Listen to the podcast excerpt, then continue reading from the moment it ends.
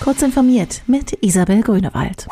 Deutsche Unternehmen sind im europäischen Vergleich weiterhin mittelmäßig mit schnellem Internet versorgt.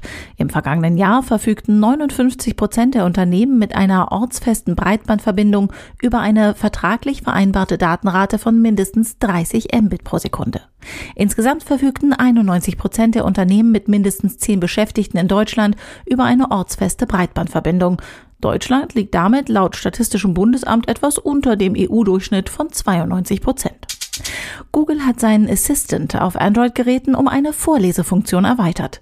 Auf Sprachbefehl liest der Assistent nun die Inhalte von Webseiten vor. Dabei scrollt der Browser mit dem Vorgelesenen mit und markiert die Wörter, die gerade gelesen werden. Im Test von Heise Online funktionierte das neue Feature erwartungsgemäß im Chrome-Browser. Firefox beherrschte das Vorlesen nicht. Um das Vorlesen zu starten, aktiviert man den Google Assistant und trägt ihm Read It auf. Deutsche Sprachbefehle funktionierten im Heise Online-Test noch nicht. Kommunalverwaltungen sollten sich bei Erpressungsversuchen über Verschlüsselungstrojaner grundsätzlich nicht auf Lösegeldzahlungen einlassen. Das raten die Bundesvereinigung der kommunalen Spitzenverbände, das Bundeskriminalamt und das Bundesamt für Sicherheit in der Informationstechnik. Städte und Gemeinden sollten vielmehr jeden solcher Angriffe umgehend anzeigen. Wer zahle, motiviere die Cyberkriminellen und Nachahmer nur dazu, solche Angriffe fortzusetzen und weiterzuentwickeln. Außerdem könnten selbst nach einer Zahlung nicht das erhoffte Ergebnis eintreten oder weitere Forderungen erhoben werden. Der Zulieferer Continental hat 2019 den weltweiten Abschwung in der Autoindustrie zu spüren bekommen. Unterm Strich fiel ein Verlust von mehr als 1,2 Milliarden Euro an, nachdem das Unternehmen im Vorjahr noch knapp 2,9 Milliarden Euro verdient hatte.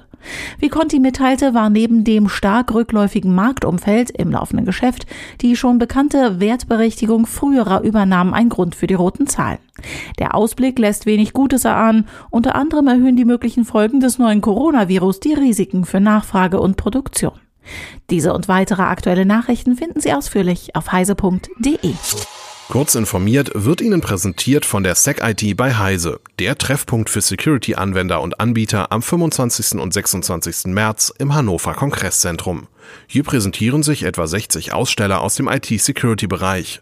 Freuen Sie sich außerdem auf spannende Fachvorträge auf zwei Bühnen, vertiefende Workshops und Expert-Talks und die große SecIT-Party am ersten Abend. Mehr Infos und Tickets unter sec-it.heise.de.